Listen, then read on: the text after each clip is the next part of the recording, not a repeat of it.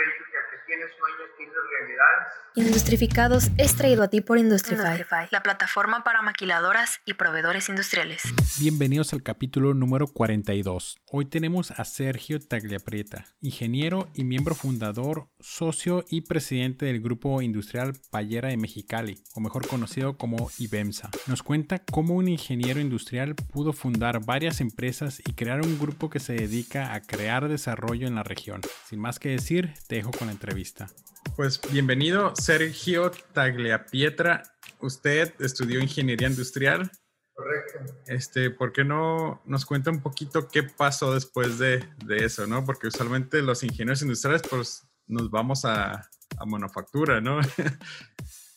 bueno, en, en, efecto, yo también me fui a, a manufactura. Eh, fui a, a correr algunas empresas, inclusive estuve en un despacho de servicios industriales, donde dábamos la asesoría del establecimiento de empresas, de la distribución de plantas, de lo que son la distribución de las operaciones, tiempos y movimientos, o sea, ejercí realmente mi carrera al 100%. Ok.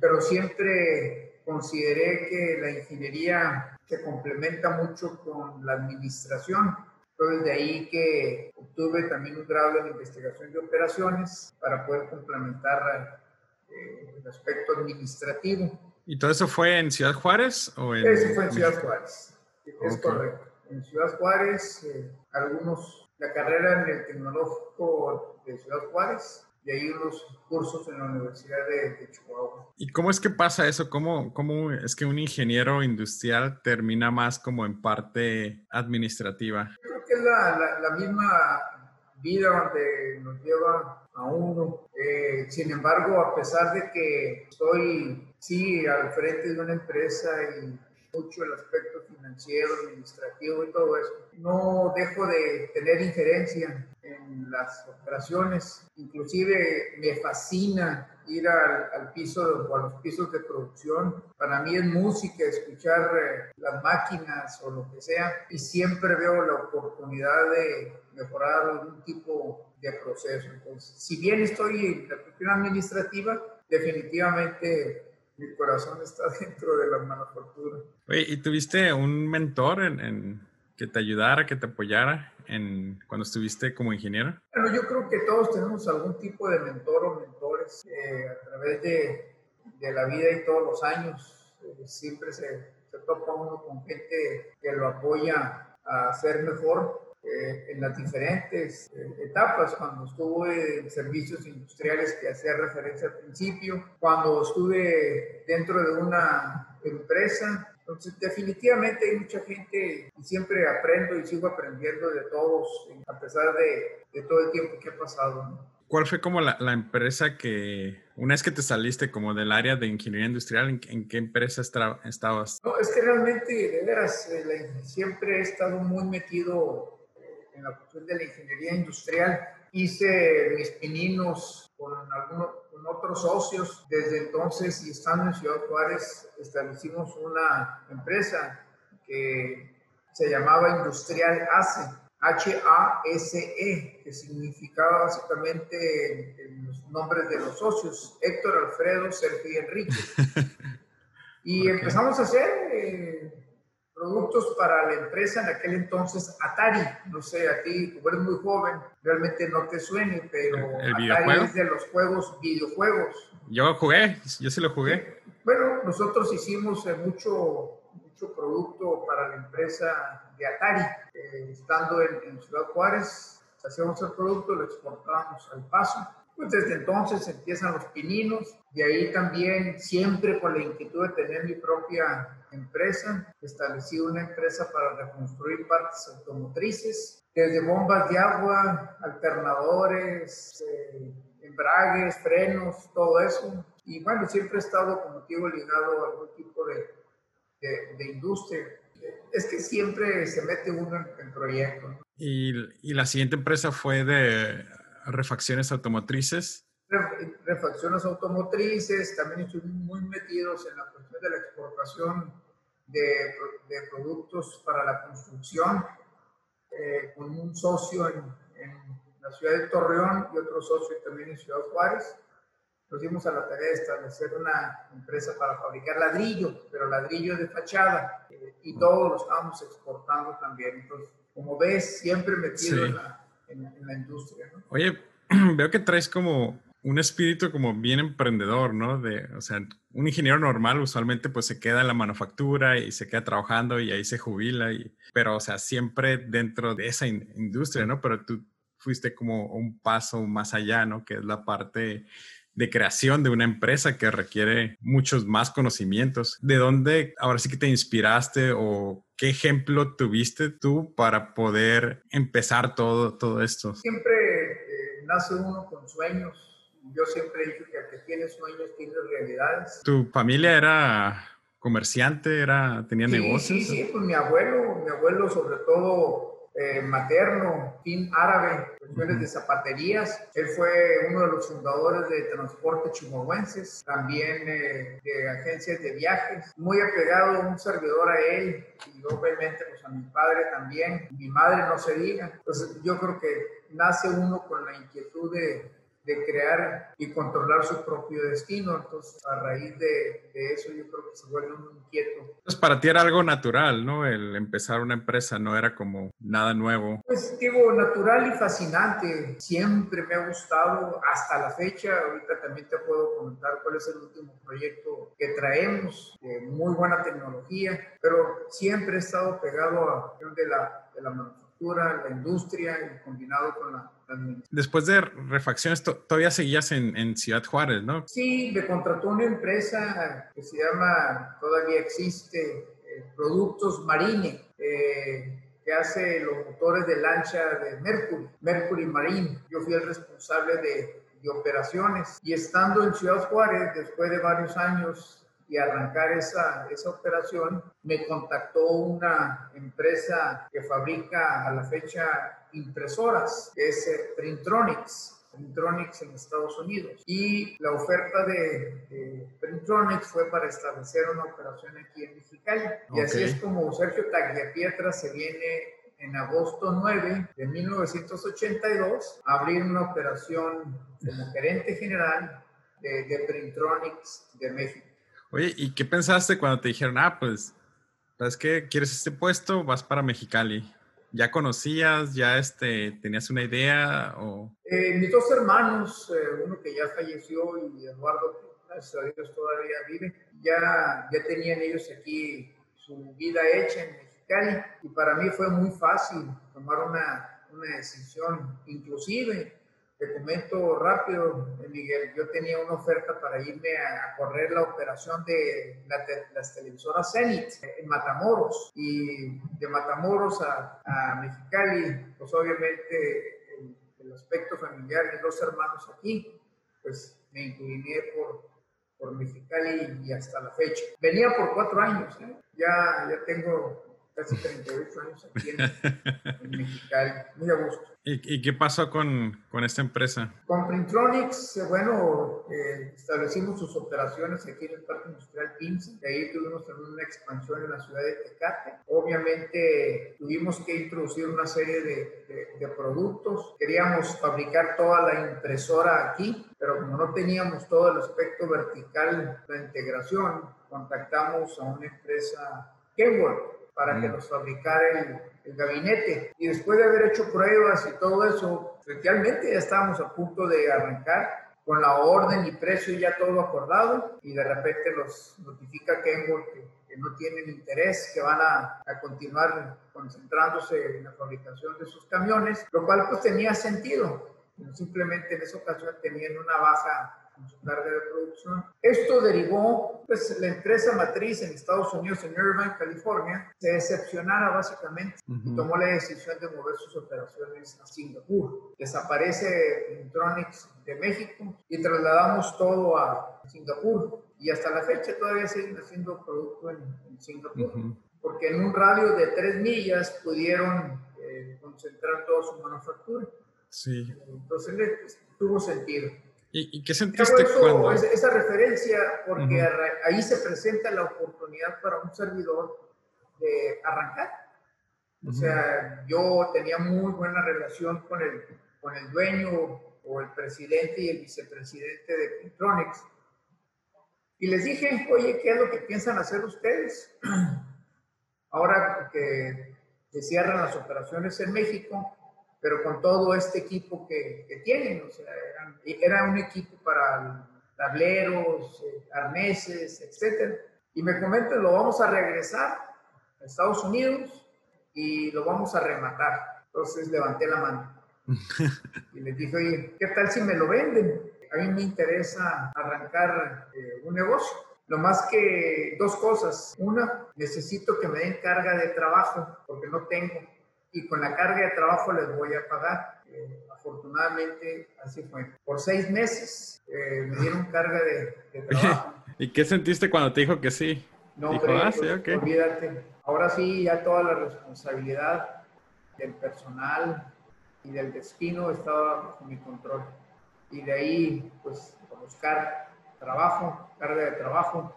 Y una lección muy importante para un servidor es aprender a asociarse. Busqué asociarme porque yo no sé todo ni sabía todo en aquel entonces de todas las áreas. Me asocié con una persona que tenía una visión financiera, otra persona que tenía una visión de proyecto, otra persona que tenía una visión de lo que es el recurso humano y tu servidor con la manufactura. Entonces, ahí nace Events, ya que Printronics es una marca registrada y no podíamos contar, digo, mantener ese, ese nombre, entonces cambiamos y ahí nace ya la, la empresa, ¿no? De ahí ya, ya dice historia todo esto.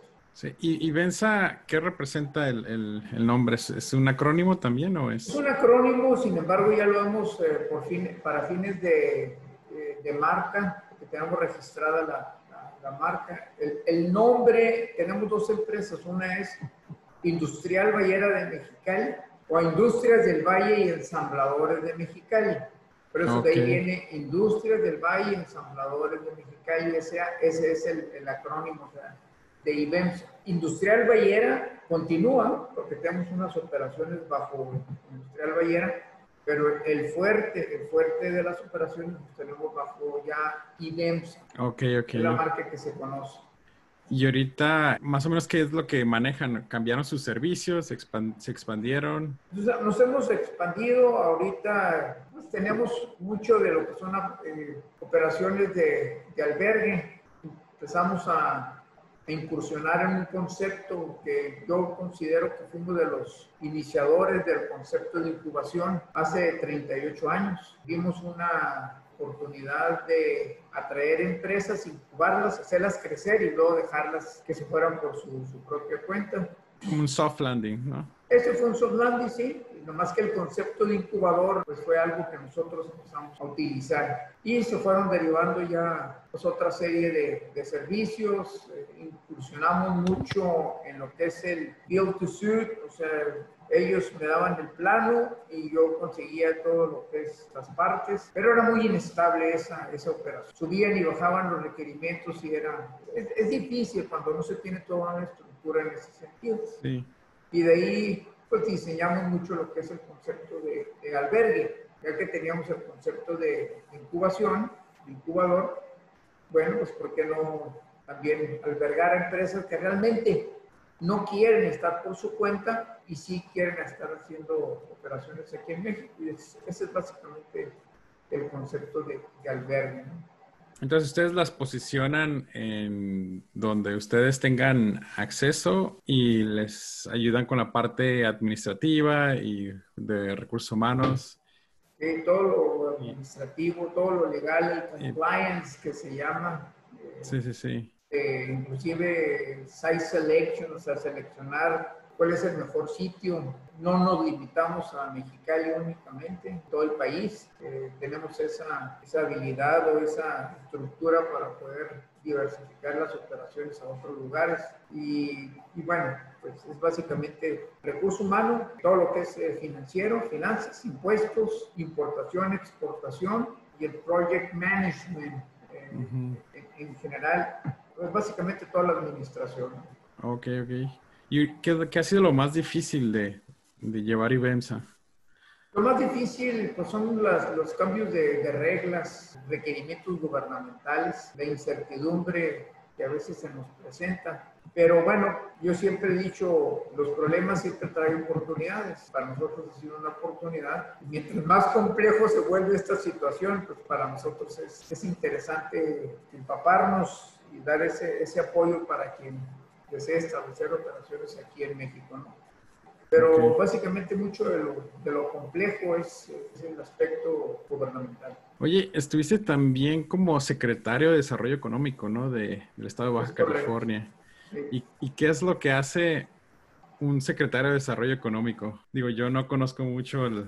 Bueno, mira, eh, antes de, de comentar eso, Miguel, quiero decirte que yo no soy ningún político yo me he dedicado básicamente a mi negocio, pero tuve la invitación del gobernador Eugenio Lordi, la cual yo le agradezco infinitamente la oportunidad. Inclusive cuando me ofertó, cuando, cuando platicamos él y yo y que me comentó que él desearía que yo fuera secretario de Desarrollo Económico, al principio le dije yo que no andaba buscando chamba, que no estaba en esa situación. Lo que sucede es que al, al exgobernador eh, lo conocí cuando fue presidente municipal de, aquí de Mexicali y en ese entonces yo fui presidente de la Comisión de Desarrollo Industrial, mm. puesto honorífico. Entonces había ya una referencia del trabajo que un servidor podía desarrollar. Entonces acepto el reto y el reto básicamente para mí, eh, comentarte Miguel, es conocer los dos lados de la moneda, ¿no? Del lado empresarial y del, lado gubernamental. Muchas veces somos muy críticos hacia el gobierno, pero cuando se conoce el lado del gobierno se, se puede entender mucho mejor. ¿Qué hace un secretario de Desarrollo Económico? Es la cabeza del sector de todo lo económico, de todo lo económico. Ahí influye el aspecto turístico, agropecuario, laboral, eh, ambiental, la apertura de empresas, la atracción de, de empresas. Entonces yo tenía la, la, responsabilidad de coordinarme primero como responsable del sector económico, coordinarme con el secretario de Turismo, de Fomento Agropecuario, el secretario del Trabajo, el aspecto ambiental y todo lo que era la atracción de, de la inversión. Tuve la oportunidad de trabajar mucho con embajadas, con consulados, con gobierno federal, estatal, en todos los sentidos. Formé parte de la Asociación Mexicana de Secretarios de, Desarrollo, pero el secretario de Desarrollo Económico siempre busca el bien, el bienestar, el incrementar el Producto Interno Bruto y llámese el, el ingreso directo a las familias eh, baja californianas, generación de empleo, empleo formal, y bueno, pues trabajar desde un punto de vista de desarrollo económico y crecimiento económico. Eso es básicamente muy resumido la responsabilidad de un secretario. Es un buen, ¿no? Muy interesante, seis años. Seis años. ¿Cómo le hiciste para dividirte entre Ibenza y...? Bueno, eh, fue 100% mi dedicación hacia el gobierno. Fue, yo tengo un excelente staff que me da la oportunidad de poderme mover y desplazarme con toda tranquilidad y así fue.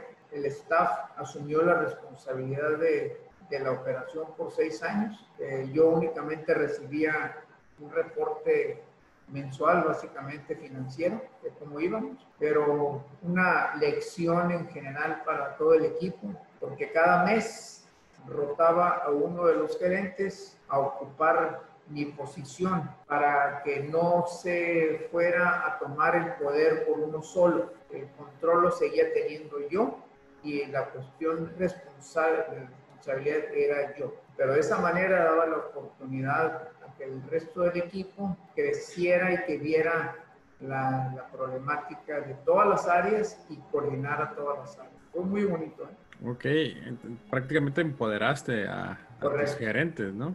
Entonces, si, hubo un cambio una vez que regresaste. Como les dije, señores, yo no vengo como bola de boliche, yo me vengo a sumar, a apoyar y fue cuando empezamos a visualizar otra serie de, productos y servicios, a diversificar a la empresa y, y hacerla crecer. Pero no llegué a remover a todo el mundo, sino al contrario, continuar lo mismo que estaban haciendo. Sí, oye, eres muy estratégico a la hora de, de trabajar. ¿Es, ¿Es, algo que aprendiste de tu papá, de tu abuelo? con el tiempo lo va aprendiendo uno. Hay que aprenderse a asociar, ser muy respetuoso de, la gente, aceptar las opiniones, que aunque a veces no esté uno de acuerdo, pues son opiniones. Me gusta manejar mucho los consensos. Y pues yo creo que la misma, la misma vida, Miguel, te da todo este tipo de, de, elementos. Como a veces dice uno, híjole, ¿cómo gustaría tener esta experiencia y unos 30 años menos? ¿no?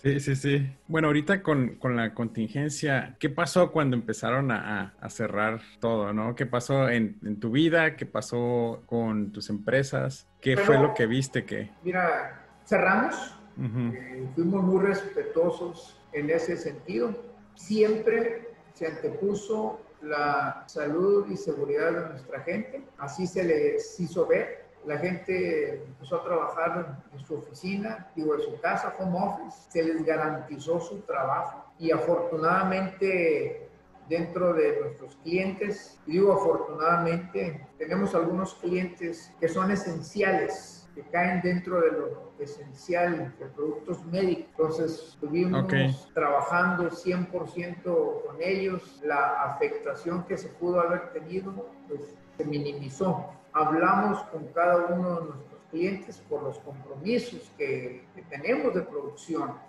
Se les hizo ver, lo entendieron perfectamente bien, eh, llegamos a acuerdos y convenios, tuvimos un gran soporte de nuestros clientes en ese sentido. Pero estuvimos cerrados, Miguel, por todo el periodo que se tuvo que estar cerrado. ¿Qué sentiste cuando cerraron? No, pues mucha, mucha preocupación, obviamente mucha incertidumbre porque no teníamos una, una idea hacia dónde íbamos. O sea, es un novedoso para todos, inclusive todavía. Estamos aprendiendo a vivir con esta, esta situación.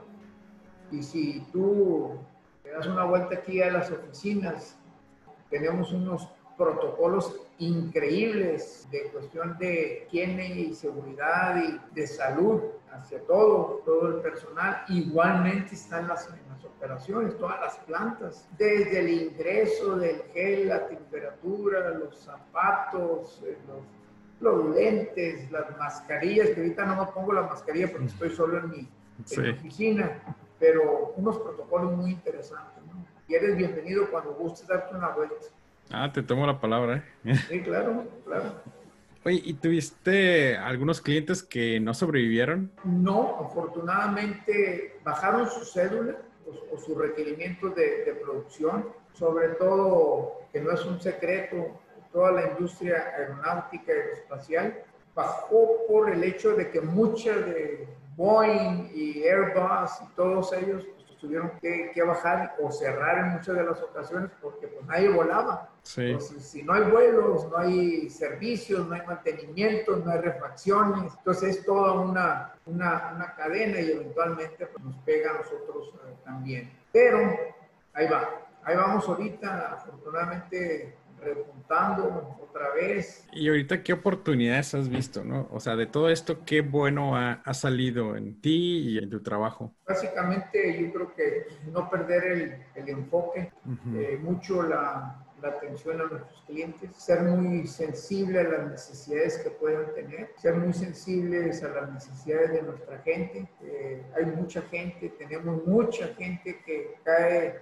dentro de los vulnerables. Fíjate, nosotros habíamos adoptado una política de contratar gente mayor de 60 años, eh, porque muchas empresas pues no aceptan gente de más de, esa edad. Nosotros dijimos, nosotros vamos a dar esa oportunidad, pero es una política establecida ya de, de tiempo. Imagínate, tenemos una enorme cantidad de personas vulnerables que no ha regresado todavía, que sigue en sus casas y ese, es un gran reto el, que tenemos ahorita. Ese es un aprendizaje. El, otro aprendizaje básicamente es eh, a operar a control remoto. No estábamos acostumbrados, estábamos muy acostumbrados al día a día, a tener reuniones y ahora lo que es el Zoom y todo lo, que vino con el Bottom Meeting y todo eso, pues aprende uno a manejar estas herramientas. ¿Y cómo te, cómo te gustaría ver IBEMSA y a ti en, en cinco años? Bueno, IBEMSA está diversificándose. Eh, yo creo que la clave, yo acabo de tomar un, un paso, creo yo, trascendental en la vida de Ibenza, ya designé un gerente general, es el ingeniero Alfredo García. Alfredo García ve el día a día. Que me da a mí la oportunidad de poder desarrollar un área que se llama el bien raíz, eh, un área de transporte y obviamente estar muy de cerca una operación que tenemos ya un par de años que arrancamos en la industria médica, que es una empresa modelo, de veras modelo, con todas las certificaciones seguidas y por haber, que también estás cordialmente invitado a conocerla. Y ahí tengo cuatro socios, bueno, tres y un servidor. Entonces quiero concentrarme mucho ahí eh, porque ahí tenemos inclusive dos patentes de productos, es cuarto limpio, médico, y bueno, pues es otro nivel de, de inversión. A eso es donde yo quiero concentrar mi, mi energía, ¿no? a la diversificación de la empresa y meterme en el rubro más de, de, lo médico, en lo que estamos haciendo. ¿Platicabas del bien raíz? ¿Eso es un concepto o es una empresa? No, no, no, es, tenemos una, una división aquí las oficinas tenemos una nave industrial eh, y ese, esa nave industrial nos da la oportunidad de incursionar en, lo que es el bien raíz.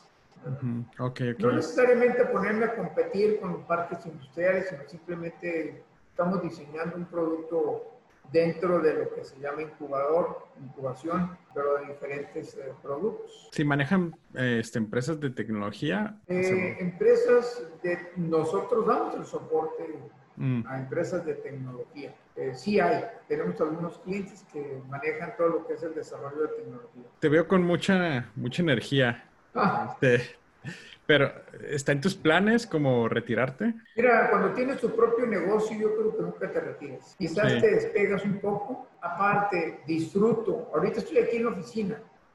Disfruto venir. Eh, eh, para mí no es un problema. Yo me levanto a las 5 de la mañana todos los días. me voy a correr, corro tres millas diarias. Ok, más que yo. entonces digo, para mí eso es parte de mi, mi, vida. Entonces, no, no pretendo retirarme, así como se llama retirarme, sí disfrutar más de, de, la vida, o sea, definitivamente. Perfecto. Pues Sergio, este, llegamos a la sección de preguntas y respuestas. Son preguntas concretas, pero te puedes expandir hasta donde gustes, ¿no? Entonces, primera pregunta, y muy importante, ¿cuál es tu comida favorita? Comida favorita la italiana. ¿La mejor bebida? El vino. ¿El mejor libro? El mejor libro, mira, no tengo un mejor libro, vi tu pregunta. Eh, me gusta leer, eh, no tengo a alguien en especial. Eh, el último que estoy ahorita leyendo se llama El vendedor del silencio, de Enrique Serna. Es un caso real de un periodista que realmente por eso se llama El vendedor del silencio, que dado su poder político que tenía, pues extorsionaba, si se le puede llamar así, a los políticos para no publicar X cosa, ¿no? Y como tenía muchos contactos en todas partes del mundo, eh, pues le daba la oportunidad de poder ejercer ese, ese poder. Este es el último libro que tengo ahorita, pero nada, nada en especial, fíjate. Me gusta mucho tecnología, me gusta leer de golf, me gusta mucho de fuera de camino, me gusta de lo que es camping, no hay algo en especial de ver. El mejor momento. Pues cuando nacieron mis hijos. Eh, si pudieras regresar al momento en que terminaste la preparatoria, ¿qué cambiarías? Nada, nada, de veras. Este, alguien me ha preguntado que si me gustaría volver a, ¿cambiaría algo dentro de mi niñez o de la juventud? Dije, no, absolutamente, yo no cambiaría nada. Si pudieras, última pregunta, si pudieras enviarle un mensaje de WhatsApp a todos los mexicanos, ¿qué diría? ¿Qué diría?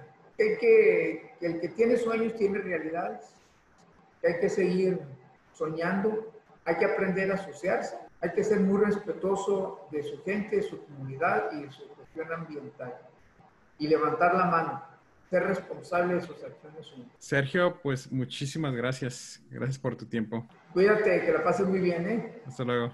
Hasta luego, adiós. Industrificados es traído a ti por Industrify, la plataforma para maquiladoras y proveedores industriales. Y antes de cerrar, quiero agradecerte por estarnos escuchando y me gustaría saber un poco más de ti. Si te gustó el podcast, danos 5 estrellas y déjanos un comment en Apple Podcasts. También nos puedes encontrar en Facebook e Instagram. Y hasta la próxima.